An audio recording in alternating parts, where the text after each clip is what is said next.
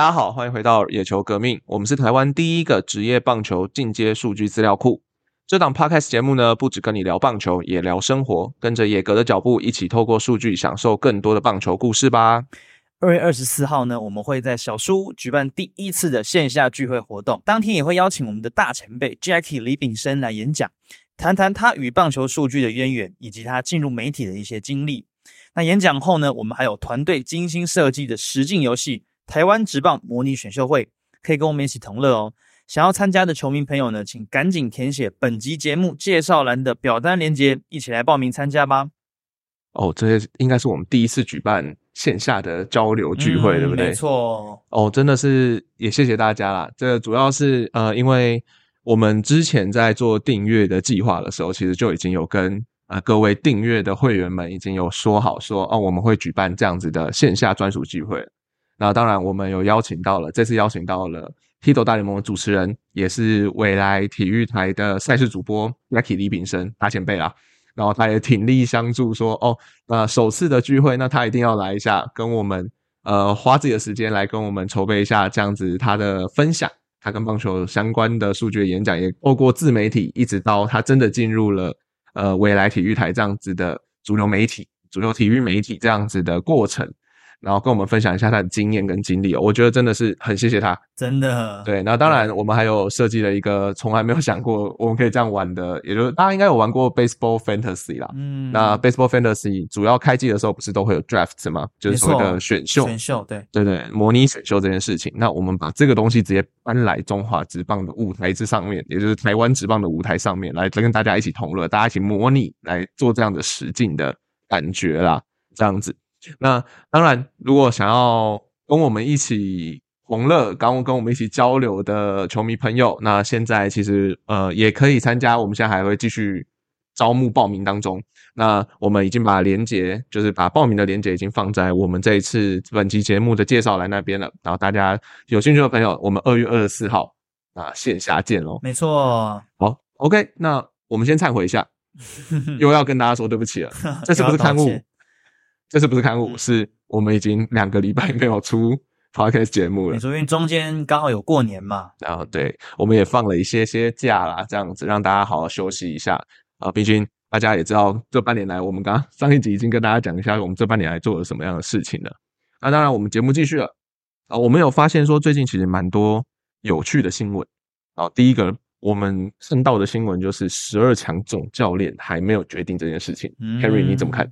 对，因为其实我自己在收集资料的时候，我就发现，哎，其实早在去年，我就不是重播，不是今，不是说什么时间写作，真的是去年二零二三年的开季前那时候，就已经看到那个我们的蔡会长蔡启昌，当时他还没有参选这个立委这样，然后反正就看到他就说，哦，他觉得好像可以开始提前备战十二强哦，然后还提出了一些就是。呃，情收方针啊，或者说选训的一些东西，哎，但是一年过去，好像似乎在这方面这个进度还是有一点点落后。因为在呃，就在录制的前几天，呃，我们的中职秘书长杨青龙秘书长他还提到说，哦，我们只有初步讨论了，那可能会先以这个呃现役职棒的总教练为这个考量，所以就表示，哎，好像这一年来，好像那个进度，当然啦，在我们录制的呃前一天，刚好也新闻也推出，就是说，呃。目前应该是确定三月初会会公布这样，那就是会以终止现役的总教练，但是就觉得说这个中间的讨论似乎是有一点点卡住哦，好像一年来那个进度并不大这样子。嗯，但我觉得这种东西，你不觉得？呃，以现在来说，到十二强应该还有至少半年以上的时间。对对，那呃，我相信应该如果往好往乐观一点的方向去想啊，当然就是中职有自己的时程规划。这件事情，因为现在毕竟十二强经典赛的选训、主训这些东西是其实是到了中职手上要去办的一件事情嘛，所以其实从我们现在的呃看到的消息来源来说啦，哦，第一，哦，我们看到刚刚刚新闻里面有一个重点，第一个重点就是会是现役总教练，也就是现在正在职棒担任总教练的人选，那其实就六选一啊，没错，就没啊没有，甚至更少，应该是四选一。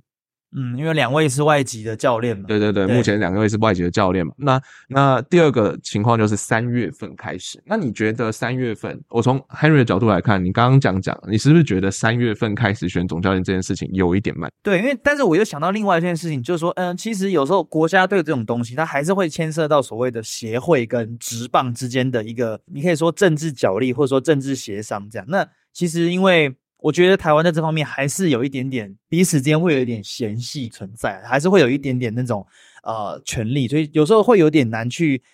去很好的去协调，因为有时候国家队的东西它应该是凌驾在职棒之上。比方说你要去看，你看的不只是呃国内的球员，你还要看的是旅外的球员。但是对于呃一个职棒的总教练来说，他就会觉得，嗯，那好像不是我熟悉的人，不是我熟悉的领域，这样，所以，嗯，我会觉得这个东西也有点在所难免。因为台湾，比如说像日本，我觉得他们日本可能像是协会啊，跟这个所谓的职棒之间，那个或许合作是更好一些，所以他们可以哦很快的就把这个总教练定出来。但是我觉得台湾在这方面可能确实还是比较困难，所以就会嗯自己还是会觉得比较时间会确实会比较短，但是好像也是一个有点无可厚非的结果这样子。那啊那你刚刚提到日本，你日嗯本那边的呃主训来说好了，那他们国家队主训会是怎么样的方式？对，因为其实像我之前包含呃，大概如果球迷有稍微关注一下我们的文章的话，在几个月前我也曾经访谈过台湾棒垒球科学研究会的秘书长，就是陈书伟老师，书伟哥这样子。那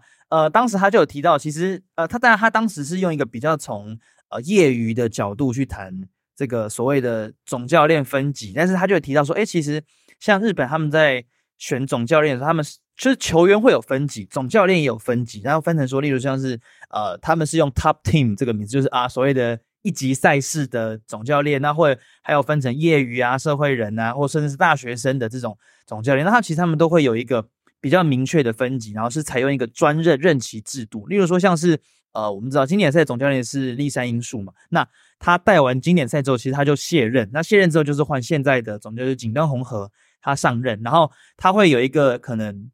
两年、三年的任期。那在这个其中，他会有花很多时间去观察球员的动向，这样。那这个这个是我觉得相对来说很长，而且还有更多时间，然后包含也会用到休赛季啊。那其实我觉得那个呃，在总教练了解球员这件事情上，一定是更完整的。对啊，那听起来，呃，是不是因为其实球迷们在 PDT 的球迷网网友们啊，还有在各大论坛的网友们，其实都有提到是所谓的 samurai，就是呃，日本是用武士队这个方式去开了一家公司，对，来去做管理的，嗯是这样子吗？好，就是如果球迷们稍微去搜寻一下，就是他的 samurai 就是侍嘛，那个侍奉的侍，嗯。是是日本武士队，你稍微去搜寻，其实他们是有一个自己的官网的，然后上面你就可以看到哦，他们他们会分成不同的层级，然后每个层级总教练，然后他们怎么样去选，甚至他们还有自己的 YouTube 频道，例如说像他们之前不是来台湾打那个亚锦赛吗？对他们其实哎还有 PO 很，我觉得拍的还蛮好的，就是那个那种他们训练的过程啊，甚至还拍一些有点有点你可以说有点煽情啊，就是一种比较比较感性的那种影片在里面。其实他们的整个设计就是用一个公司，然后从从呃整体的行销，从他们的营运，其实都是我觉得是很有体系的。对啊，哦，所以很很值得台湾学习的地方。嗯所以其实感觉日本那边其实它是一个很很有体系在去做事情的东西，对可是台湾这边目前，呃，据我们所知啊，应该是不会有像日本武士队这样子，日本武武士队这样子的机构来去负责这样子长时间的观察，还有选训的事宜，对不对？嗯那呃，其实当然当然就是很多呃网友们也提到，就是台湾很多的规章、很多的制度，甚至很多的管理模式，其实我们是向美国看齐啦。那美国那边又会是怎么样子的一个状况呢？在国家队这上面，对，其实我觉得台湾某种程度上来说，他们现在的台湾现在的制度是跟美国比较像，因为呃，像包含我去美国，他们自己有一个 USA Baseball 自己的官网，那其实跟 Samurai Japan 有一点点像，但是他们那个。我觉得他们协会的成分、国家的成分还是会稍微大一点点。那其实他们就里面就提到说，哎，呃，我们教练不是专任制，不是像日本这种任期制，那他们是有还是会经过一个培训的过程，但是他们就是会有一些，哎，例如说像是国内的一些联赛呀、然后你可能可以先去从呃成为里面的工作人员开始，然后慢慢慢慢累积的经验，然后他们会根据你这个经，有点像是升级的概念，就是哎，我我可能从，比方说，我从记录人员，我从呃球场的后勤开始，我一步一步的去累积那个经验，那最后你才可以进到这个核心的教练团体系里面这样子。所以他们其实还是有一个，我觉得是有一个，虽然乍看之下好像，哎，相你可能很多人都会说，哦，美国他们没有很认真在玩国际赛，或者说很没有很认真在经营国家队这件事情，因为他们毕竟是一个职业运动非常发达的国家嘛。但是其实你去细看他们的。呃，选拔过程还是有一个，我觉得是很值得台湾呃学习的体系在里面了。这样子，OK，所以呃，感觉不管是美国还是日本，都有玩出一套自己的方式。对，那我相信台湾这嗯也不止几十年喽，就是基本上台湾国际赛的经验也是非常足够了。虽然我们现在可能在世界排名呃，可能没有像以前那样子，可能前三前四名这样子。当然，现在的情况来说，我们拉回来台湾哦，就像你刚刚说的，其实我们三月份的时候才要开那个选训的委员会，然后现在选训委员是谁也不太确定嘛，对不对？因为也不太会公布这件事情。那我想问你的是，呃，Harry，你觉得台湾这样子的选训制度，也就是从国家呃从国家队的角度来看的话，你觉得这样的选训制度有哪些好处，有哪些坏处？嗯，我是觉得，嗯，好处的话，当然就是它。相对来说，它一定是一个，还是会是一个比较多人的意见，就它是比较完整，它不是只是呃特定几个人，而且它通常我会觉得，因为台湾毕竟之前我们也提过嘛，台湾是一个很重人和的地方，所以我想，呃，透过这样的机制去选出来的教练，应该是相对来说，呃。可以比较达到人和的一个一个人选，我我自己会觉得啦，就是他会是一个比较人和，因为就是可能啊各方，比方说什么协会啊、职棒啊，然后职棒里面又会有分成大家的一个共识，选出来的人他会比较符合这个条件。那因为其实总教练，呃，就像以以以日本或是美国来讲，其实总教练的工作其实还蛮大的，你你不只是要选人，你要带队，然后你还要。整个的对你的球员每一个人都要非常了解，那包含情搜的一些同诊啊什么的，其实还是有它的重要性在。那我觉得选一个相对来说各方都同意的一个人选是一个蛮重要的事情，所以我觉得这或许是优点这样子。对，但缺点我觉得就很很明显，就是因为呃这一切的时程都蛮不公开，而且他也没有所谓的专任保障，那可能哎就是某种程度上会有点哦当下谁最最 peace。最安全、最与世无争，他可能就被推上去火线，或者是说他可能是应该说，我会觉得那个东西它有点太短期内，就它比较没有长期的规划，因为它毕竟就是一次性的嘛，它不是哦，我们接下来开这个会，我们选出来这个人，他可能是要为负来负责未来三四年的这样的一个历程，这样子。对，所以我觉得这缺点吧，其实就是会在这种比较短期赛啦，所以听起来就是短期内。要很快的去了解你现在手上有的选手，嗯，而且并且要很快的去把它找到，对，加上你的教练团的配合啊等等之类，这些东西都是要短期内去磨合的，因为毕竟都是职业队的总教练，而且常常会是你打完了职业赛季，上一秒我们还在，可能昨天我们还在可能某某的主场，然后去厮杀，然后去说我要争那个总冠军，或是争那个季后赛。哎，下一天，隔天我就要哎，我跟你妈几妈几，然后我要跟你在同一个球场上面一起带同一批选手，这样子。那其实，其实老实说，这样的转换也要看总教练的功力啦。老实说，还有功底，因为毕竟像现在台湾来讲的话，我们现在目前有四个总教练人选嘛。然后，当然我们有开过投票，让大家去投那四个总教练，你认为哪一个总教练是最多的？当然，果不其然，哎，我们呃把四个选项列出来，第一个小叶。叶军章总教练，第二个我们的洪一中总教练，哎，我们洪一中总教练，当然这个洪一中总教练非常非常有经验，应该算是目前四个总教练里面最多经验的人选了。这样子哦，当然第三位就是统一师的林月平总教练，那当然丙总去年就有带过经典赛了，对，他一定是有一个国际赛的经验在那边，而且是最近的，也是最成绩最高的一个城棒赛事这样子。那当然第四位就是刚上任的封总。呃，我们富邦悍将的陈金峰总教练哦，陈金峰总教练，哎，去年也有带过亚冠赛了。那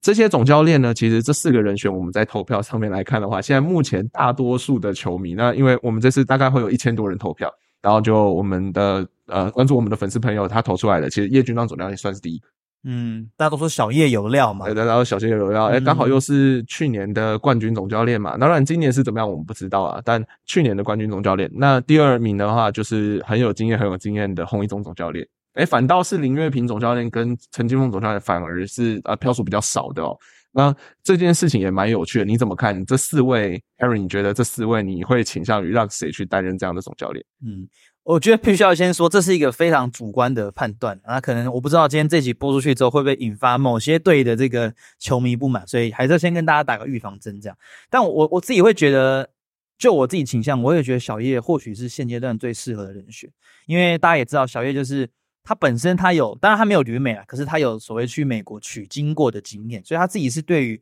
哦，我当然要要讨论到所谓美式日式的问题，但是我自己是觉得，呃，叶军章总教练他在对于球员的调度上，他至少我觉得他是蛮符合现代棒球的一些趋势，然后他也会常常会做出一些呃比较大胆的调度，例如说像让徐若曦在台湾大赛第一站先发啊之类，就是我觉得他是真的有用脑袋再去规划。然后他不是只看一场比赛，而是看一个比较长期的一个一个赛事这样子。对，所以我会我自己也会觉得，确实小叶或许是一个蛮适合的人选对，因为我觉得国际赛就是已经一而再再而三看到那种很扼腕的调度，或者说很扼腕的那种吃锅贴的结果。或许哎，小叶他的他的思维或许是会蛮不一样的这样子。对啊，了解。那如果说像这样子来看的话，我自己觉得啦，我自己觉得还是人选其实。摆出来，其实还是以林月平总教练可能还会有一些些，呃，比较高的可能性会被选训委员看中，因为毕竟呃经典赛就是他带的，所以其实一脉相承啦，就是都是中华职棒去组队去参加。其实如果说像你刚刚说的，那我们是像日本、像美国的选训方式去做看齐的话，其实像你说的，日本其实专任总教练这件事情很重要。那其实应该要有一个总教练去长期去有这样子任务在身。那当然。之前有经验的林月平总教练可能就会是一个，呃，OK，那他比较有经验，那他比较带过经典赛的，那他可以复制经典赛的情况来 P 十二这边。那当然，我觉得这个东西都没有所谓的正确答案啊，一切都是要看选训委员的态度跟想法。要不然，呃，其实老实讲，我们把这四个端来球迷的呃四个选项端去给任何人，其实我觉得相信大家应该都很难选啊。对，不过你刚刚讲到那个所谓的长期的制度，其实就是想到另外一件事情，就是去年亚冠赛的时候，哎，我们的风总当时总教练嘛，那他其实当时也有跟日本的锦端红和总教练有一个算是场上的交锋，这样。那而且锦端教练今年马上就要继续带十二强，所以其实其实或许陈金峰也是有可能被考虑的，哦因为他们两个他去年也带过亚冠嘛，那今年接着带十二强是也也是有可能的哦。所以或许这也是另外一种考量，但但我觉得这就反映出另外一个问题，就是真的台湾就是没有规划。你看，你看日本他们就是有一个很应该说没有长期的规划，没有长期的规划。对对，不是说没规划，而是那个规划的不是跟国其他国家是一样的。对，这样子就好像哎，他也是啊，他总教练，每个都总教练啊，那但是就是没有一个很明确的规划，这样子。对，我觉得就是任务的问题了。嗯，就是呃，你看现在我们剩半年。多一点点的时间可以去准备这件事情，要加上各个职业总教练其实还有自己各自的职业球团要顾，那各自的选手要顾，那当然他会有空去做别的事情吗？去帮忙 P 十二来去做选训的工作吗？我相信有，一定还是要播出时间来做。如果他被选上的话，如果他接受这份任务的话，那但是。说实在话，一个人时间就是这么多，尤其其实职棒总教练其实本身就有很多药物在身上了，所以其实，在我们发出像呃总教练这篇文章之后，其实底下其实不少人也有留言说，其实是不是应该要额外再挑一个专任总教练？我们先不管现在目前的所有的新闻指出要以职棒为主来说，你认为会不会有其他总教练？如果用其他的教练？来，那也就是第五位教练出现，换之第五人出现，然后来当 P 十二总教练这件事情的想法，你觉得 O 不 OK？我觉得，呃，先不讨论，因为我刚刚谈到所谓人和嘛，那我觉得先不讨论任何人和的这个因素，我觉得是可行的，因为其实像立山因素教练，他在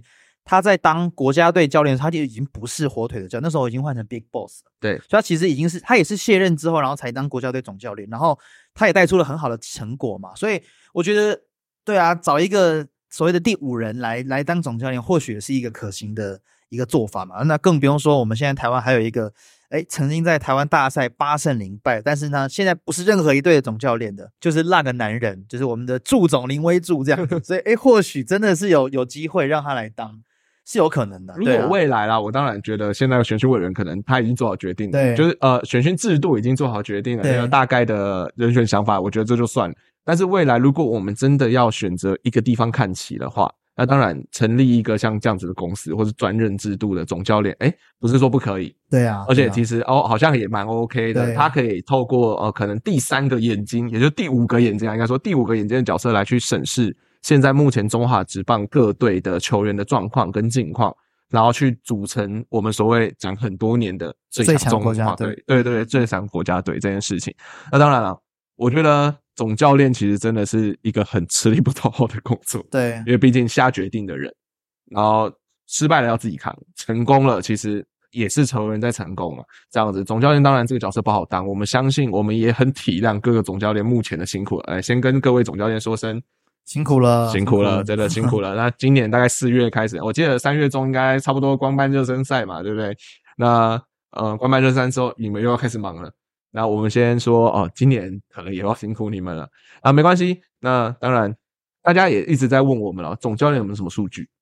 哎，总教练数据我还真没想过。我收到这封信息的时候，其实我真的有点吓到。总教练的数据。你怎么看，Harry？你觉得好？就是想到这个所谓的总教练数据，我确实觉得是一个是一个课题啊，因为它是不是一个很好回答的问题？那我会马上第一个想到，其实就是所谓的打线，就是你你，因为我们比如说我们在打球都知道会写所谓殴打单嘛，你能不能让你这个写的殴打单能够发挥到最大的效益？我觉得是我现在第一个想到可以评估总教练能力的一个一个方法，这样子，但是。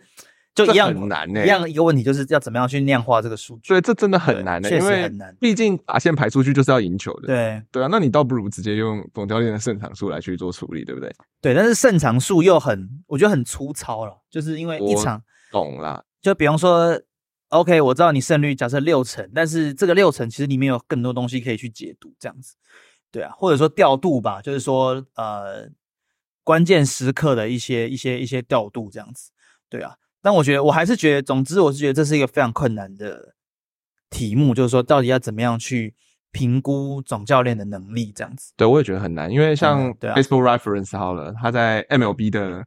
MLB 的总教练这件事情上面，他给的数据其实非常非常少，其实都基本上就是看说，哦，他担任总教练的时候拿了多少胜，像是他第一名拿的最多胜的是三千七百三十一胜的 Tony Mac，嗯，像这样子的传奇总教练这样子，那。这个真的很难去做评估，也就是总教练数据这件事情。但当然，我自己有想一些东西啊，而且这也的确是野哥接下来可能未来可能会放进资料库里面的方向哦，就是所谓的战术的执行，还有战术的执行时机以及成功率这件事情。像我们在国际上面赛上面，其实看到很多很多战术的执行的时机点，还有成功率，其实哦，台湾这边可能最近几次国际赛可能没有到非常非常的成功这样子，没有到成功率上，所以。呃，这或许就是总教练在下达的时候他的一个功力，因为这很考验什么？像战术的，是谁要来执行这个战术？他平常就有这样做训练吗？他看人，呃，只交付任务，交付给是对的人吗？这件事情可能是第一个，这是总教练的功力了。第二个就是他平常在训练的时候，是不是真的有去训练到这样子的，呃，战术的执行？呃，该什么时候起跑？呃，球员跟球员之间配对的默契等等，这配合的默契等等的，这可能都会是总教练的一个呃最深的功底跟底蕴啦。我觉得个人感觉是这样，所以未来可能我们也会朝这样子的方式去做一些小小的记录跟收集，然后去看一下说哦，总教练如果在下达的呃战术的时机是在什么时候，这个是东西，这个时机是合理的。第二个就是交付任务的那个球员是不是交付的合理，这样的事情这样子。所以我觉得也蛮有趣的啦，对啊，我觉得这个也蛮有趣的。当然，总教练这件事情应该是吵不完了，吵不完，真的吵不完。对啊，当然是吵不完，因为像是呃十二强总教练，其实光是我们光是给大家做一个四选一的选择，大家都已经哦议论很多了，然后大家已经在板上讨论很久很久，然后大家都有自己的一套看法。那当然，等到三月初出来，我相信无论是谁扛下总教练，我都要为他鼓鼓掌啊！确实，真的，无论是风总、林总、叶总，还是我们的洪总、洪总，哎、嗯我觉得如果真洪总出来，真是很不过嗯关于洪一中，我记得他好像已经有好像有退说，就是不会再接收。我觉得以他的资历，应该照理来讲，应该也不会是他啦。对啊，对，以他的资历，我觉得他应该是可以，我应该可以比较大胆的推测，应该不会是他了。对啊，呃那你大胆推测，我我不知道、哦，我真的不知道。对，对啊，那当然，呃，这部分我们也就是静观其变啦。等到三月的选训委员会结束之后，我们应该就会有进一步的想法跟进一步的感觉啦。当然，P 十二其实最重要的还是球员啦，总教练带球员嘛。那当然，球员也要等到今年的比赛打完，或者是打到一半了，我们比较知道说，哦，今年应该要选谁去打所谓的世界十二强的比赛这样子。好，当然，其实除了十二强的新闻之外啦，其实我们还有看到像是呃，最近其实交流赛特别多，尤其是国外的交流赛，像统一是好像去日本集训了，没错。那像乐天也去日本了，石原岛嘛，石原岛的交流赛这件事情就蛮有趣的。那当然，呃，中信比较不一样，中信是之后三月会有巨人的交流赛，独卖巨人要飞过来台湾的台北大巨蛋来做交流的比赛哦。那当然，这个比赛应该是有售票的，我记得应该已经第二波还第三波售票了这样子。那这个都是大家众所期待的交流这件事情。但当然，我们今天特别聚焦，因为最近才正在打嘛的乐天的石原岛的交流赛哦。那这种台日春训的交流，你怎么想？就是因为像现在我们统一师其实有一个呃自己的亚太的春训的，然后也有售票开放 opening day 这件事情，当然各队其实都会有啦。那呃，Henry 你怎么看说哦这次石原岛的交流赛？因为我记得应该好像也好几年了，对不对？对，其实呃，乐天跟应该说呃，他们最早是蓝米狗嘛，以前蓝米狗时期就跟罗德有这个交流，然后他们其实最第一次是二零一六年，然后之后只有除了二零二一、二零二二是因为疫情停办之外的，其他都有定期的举办这样。那今年已经是到第七年这样子，所以其实已经是一个蛮长期的合作这样。那我觉得也也不用讲太多，我觉得就光讲我看到的，就是我在搜寻新闻的时候，我看到的一个报道就是，OK，其实新闻当然我我们还是有关注比赛结果嘛，那我们会说以前有所谓石原岛惨案，可是我自己是觉得我自己观察到的，呃，台湾的媒体在报道这件事，包括日本媒体他们在报道比赛的时候，其实放很多重点在所谓的场边的花絮、场边的一些氛围上面，比方说他们会有呃呃很多那种。场外的商家啊，有点像那种日本不是很流行那种所谓的商店街啊、小夜市那种感觉。然后呃，当然还有啦啦队啊之类，就是他们放很多的报道篇幅在这些事情上面。那其实我还发现很有趣的是，就是很多呃在场外卖卖东西的摊贩，他们是会讲中文的哦。然后他们会就很像，其实就很像你去日本的时候会有所谓的哦什么中文 OK 啊、英文 OK 啊这种这种牌子，然后他就会直接挂在石原岛的那个。球场外面的摊贩上面，那我就觉得，哎，这很有趣啊，就表示说，其实这个地方它是绝对是有一个商机存在的。所以呢，总之我是觉得我自己是蛮乐见这个所谓的他们这样交流，然后带动周边商机的一些做法，就是因为毕竟，呃，像因为石原岛就是一个它距离台湾非常近嘛，它它距离台湾的距离是比距离日本本土更近。那其实我觉得在那边。发展一个这样的商机，甚至哎，或许未来可以考虑所谓的海外赛这种东西，就是中职直接去石原岛球场打比赛。那其实，因为我们一直在讲中职要怎么样推向国际，那我觉得或许啊、呃，从这种直接去现场打比赛，或许都可以带动一些效益。这样子，我想这个可能要跟联盟的国际部，当然当然当然国际的那边的去做一些沟通啊。对那我觉得这真的是一个还不错的想法，因为嗯过中职海外赛这件事情真的没有人想过。对对，那当然，我觉得台湾是真的有这个基底跟底蕴，可以跟其他的国家去做这样子的交流啊。对，这种开幕战真的是，像大联盟也是常常在亚洲啊，在各个国家、举行开幕战嘛。那这个东西当然不不一定要到开幕战啦，从交流赛开始，可能就会是一个很棒的、很棒、很棒的商机跟推广模式了。这样子，对，那呃，首先。但当然，刚刚听到了有讲到一个重点哦，就是石原岛惨案这件事情哦，其实就代表说乐天其实最近没有赢。就是呃，我自己稍微统计一下，他们因为他们历年来，包含今年也打两场，他们刚好打了十四场，比一年打一年打两场，七年嘛，所以十四场。那总战绩是三胜十一败。那中间呢，一直到呃今年靠着这个邱丹的再见安打止败之前，他们其实已经是十连败了，等于说五年都没有在那边赢过球。对，上次赢球已经是二零一七年的事，真的是非常非常。终于，我们今年终于赢一次。对对，然后我们恭喜乐天桃园，呃，也谢谢邱丹啊，邱丹一棒子败了，这样子的感觉。那我个人觉得，我个人觉得石原岛这种交流赛，其实大家也知道，它其实就是季前的一个大家准备的一个军备准备的一个呃验收啦。呃，相相信不管是我们还是对方呃日本那边的球队，应该也是这样子的觉得哦。那但这种时候呢，其实呃。赢不赢，其实还是大家还是会心里会有一种，嗯呃，既然是出国了，我们就是要赢球啊，这样子的感觉啊。但当然，我我不是呼吁大家不要看那么重，而是呃，的确这个就只是一个交流赛，那个输赢其实不不会影响到目前的其实状况啦。那最重要的还是选手有没有调整到一个好的情况，让他去面对国际的例行赛这样子的感觉，这样子。对，那所以嗯。就我也蛮好奇，就是这可能要再丢把问题丢回给你，就是蛮好奇说你自己会觉得除了除了观光之外，这个比赛，尤其是像我们常常会说什么一面倒啊，好像乍看之下好像真的实力是蛮一面倒的。那可是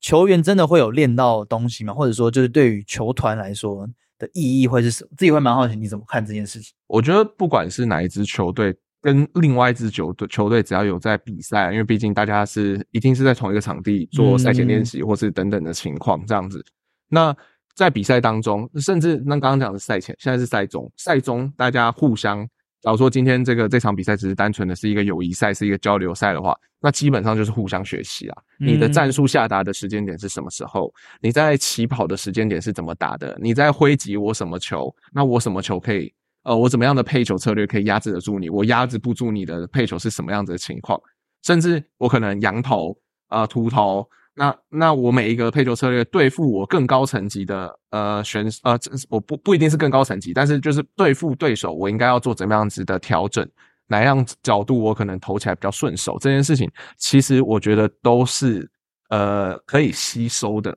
嗯，一个点跟因素啦，就是。我我觉得这就这也是为什么啊，像其实在国内其实也有很多像是业余城棒跟呃职棒二军是有打交流赛的，更别提可能我们季中会有所谓的呃未来之星这样子的比赛，这样的交流赛，就是很多人说啊业余的又打不赢二职棒职棒的，那这很正常，那为什么还要办这样的交流赛？那就是互相学习，增加比赛经验嘛。那当然我知道职棒都已经职棒成绩了，那你的比赛数量本来就够多了，你本来比赛数量可能真的非常非常多，但当然。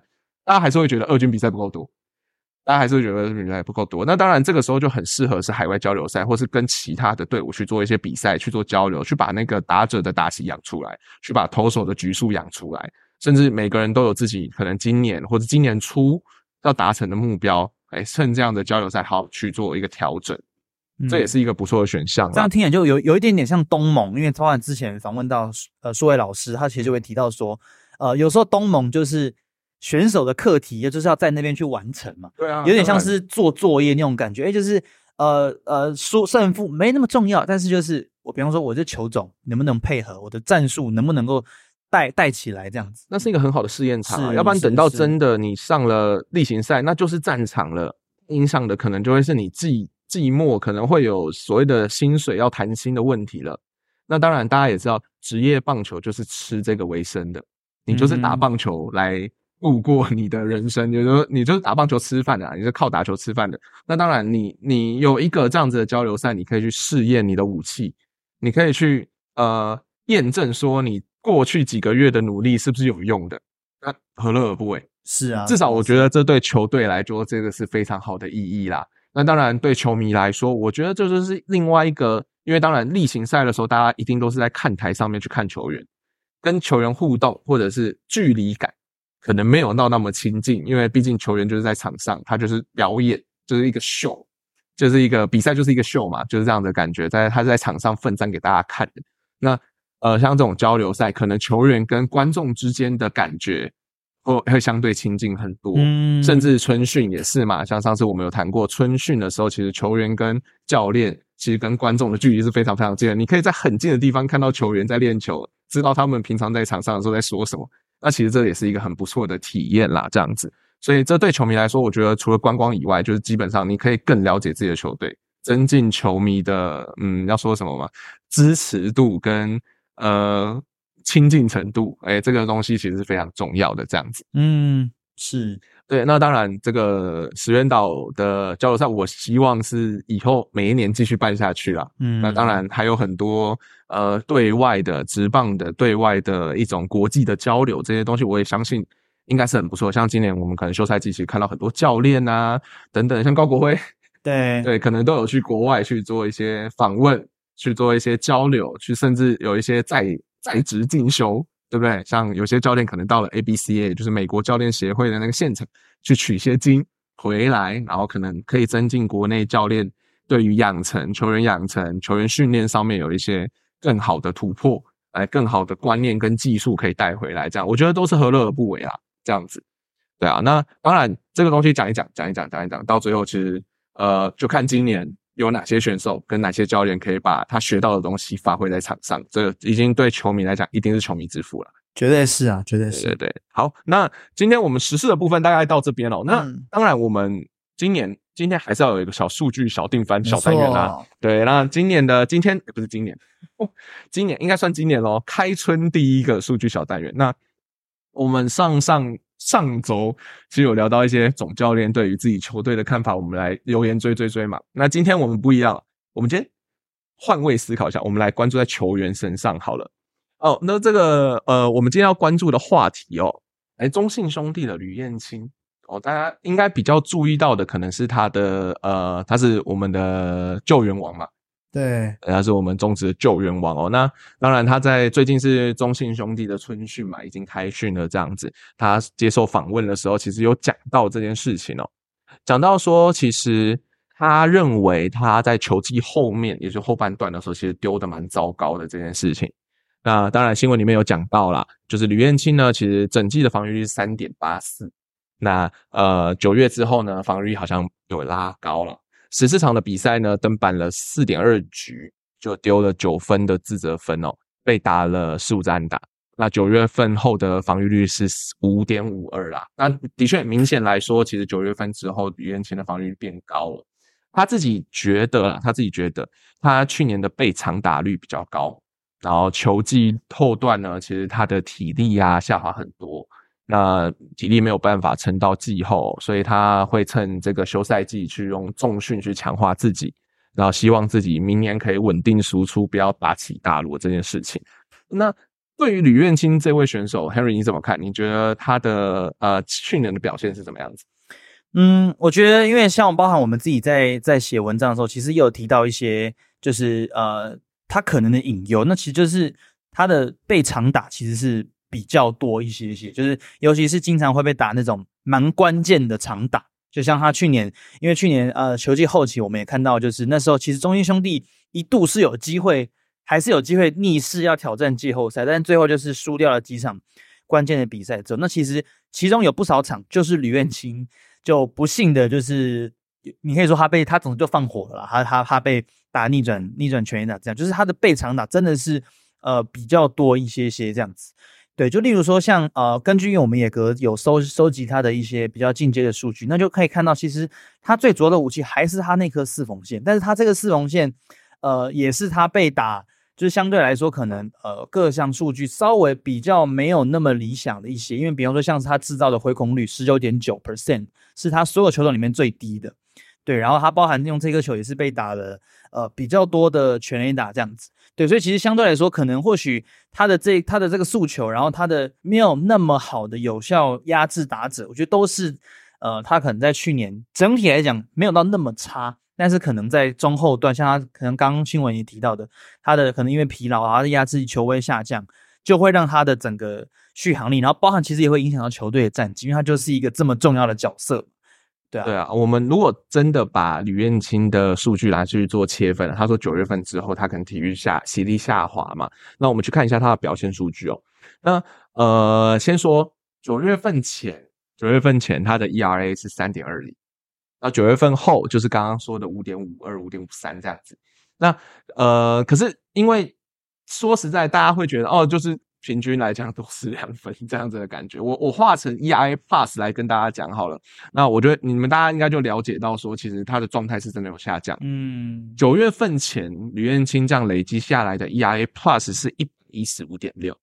也就是说，他其实是联盟平均以上的一个投手，也就是救援投手这件事情，因为他的失分呃他的责失分率真的是比较低，这样子的感觉。那但九月份后呢？九月份后，其实它这个五点五二、五点五三这样子的数字呢，其实它 EI Plus 直接降到了六十七而已。所以其实它就是已经从联盟平均之上到了九月份后段，它就九月份后子它已经降到联盟平均之下。对，这样的感觉，其实他自己本身应该自己有这样子的感触啦，这种感觉是一定有的。这样子，那当然在九月份前呢，他刚刚提到了嘛，被长打率，被长打率这件事情呢，被长打率他在九月份前呢是三乘五八，其实以一个投手来说，这个还还还还行，还可以，对对，还不错。但是到了九月份后呢，它其实被长打率已经就是往上升到四乘二一了，上升蛮多的，上升蛮多的，但它。的确还是一个终结者应该有的数字，我觉得还可以。对，这是一个不错的数字。那当然，就是以终结者的角色来说，你觉得终结者，你觉得终结者应该要具备什么样子？他的球应该要具备什么什么样的能力？就像你刚刚说的挥空率，对不对？其实我会觉得三振率还是蛮重要。三振跟挥空，因为三对，因为三振就是一个对投手来讲，它就是一个最。干净利落的去制造出局数的方式。OK，那我们来看一下它的三振率。嗯，它的三振率呢，其实在九月份前呢是二十九点五。嗯哼，还不错。嗯哼，这是一个将近三成的数字。对，这是一个很好的数字。但它的三振率到九月份后呢，只剩下二十四点二，下降五趴。其实我觉得下降没有到很多，没有到非常非常多。然后反而是我觉得相辅相成的是，你没有三振，你反而是保送变多，就也。变得比较麻烦一点点，它的保送率在九月份之前呢是七点七 percent，那它的呃保送率到了九月份后呢，其实就是上升到了十点六 percent 了，所以其实它的保送是变多了，三振变少了，所以相辅相成之下，你就会觉得哦，他可能会觉得他坏球变多了，而而且实际上也就是真的是这样的感觉啊，就是虽然好球率上面没有。到非常差非常多，但是甚至好球率还有下降的趋势。但是至少在九月份当做一个症结点来说的话，我们看到了吕彦青是三振率变少了，但是保送率变多了。也就是说，我们可以看到吕彦青其实就是他在九月份前的三振率呢，其实到了九月份后，其实三振率有下降啊，保送率也变多了。这件事情这是一个呃，他认为自己可能就是情况有一点点呃体力下滑等等之类的。呃，状况发生了啦，这样子，所以呃，吕彦青其实在这个情况来说，我们认为他提出的一些想法，说哦，我们我他应该要加强重训啊，然后让自己的体力可以保持到季后都呃，就是甚至到季后赛都可以继续呃维持他自己的球路的压制力，这样子，我觉得这件事情是非常棒，而且他的确从他短短几句的。呃，采访当中，其实我们就可以了解到，其实中性的选手已经开始知道自身的问题在哪里了。他是拿数字出来说话的，你有没有发现这件事情？说不定他要看我们的网站哦，有没有可能？希望哦，他要看我们网站，希望。呃，的确啊，真的是蛮有趣的，因为因为其实像好像我随便讲好了，中信之前有呃，当呃前阵子有新闻稿嘛，新的打击教练。进来的时候，他是有提到预期打击率、预期长打率这些东西。那我光是这种差系列的数字，其实在台湾就是目前是没有的嘛。那只有在大联盟的 Baseball Baseball Savant，也就是 Statecast 系统里面算出来的数字才看得到的东西，竟然在中信的春训的采访里面听到了。然后我觉得真的是台湾，我们抓到一些重点，我们觉得台湾有在进步。确实，就是这个球场哦，好像蛮蛮屌的，哦，真的蛮厉害的。那。到了吕彦青，现在知道自己的被场打率在九月份之后有所提升，而且我们刚刚看过数字嘛，其实它不是一个很大很大幅度的，就是哦垮台的那种提升，它是哦稍微微微的有一种一层两层的这样的提升这样的感觉。当然这个幅度不能说不大不小啦，不能说不小这样子，但他自己会看自己的数字去了解说他自己应该要。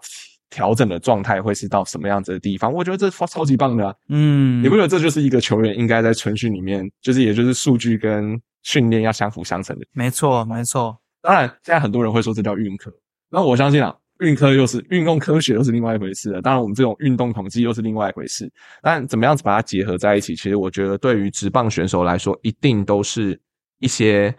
呃。很不错的可以尝试的概念啊，至少你会知道说自己应该要往哪一个方向去调整，这样子。这也是为什么今天的数据定番小单元呢？我们想要专门提吕燕青这个新闻，就是让大家知道说，哦，吕燕青看数据来去了解自己应该要怎么样子调整了。我觉得这个这个光是这个新闻，其实对于我们来说，对于相信有在看数据的大家来说，这应该已经算是一个很不错的小胜利了吧？没错，没错。OK，好，那。今天节目应该就到这里了，应该啦。那我们再次强调说，我们二月二十四号再次宣传一次，我们二月二十四号要举办第一次的线下聚会活动哦。那想要参加的球迷朋友，赶紧填写一下我们放在节目资讯栏哦下面的表单链接，赶快来报名。我们现在还在收哦，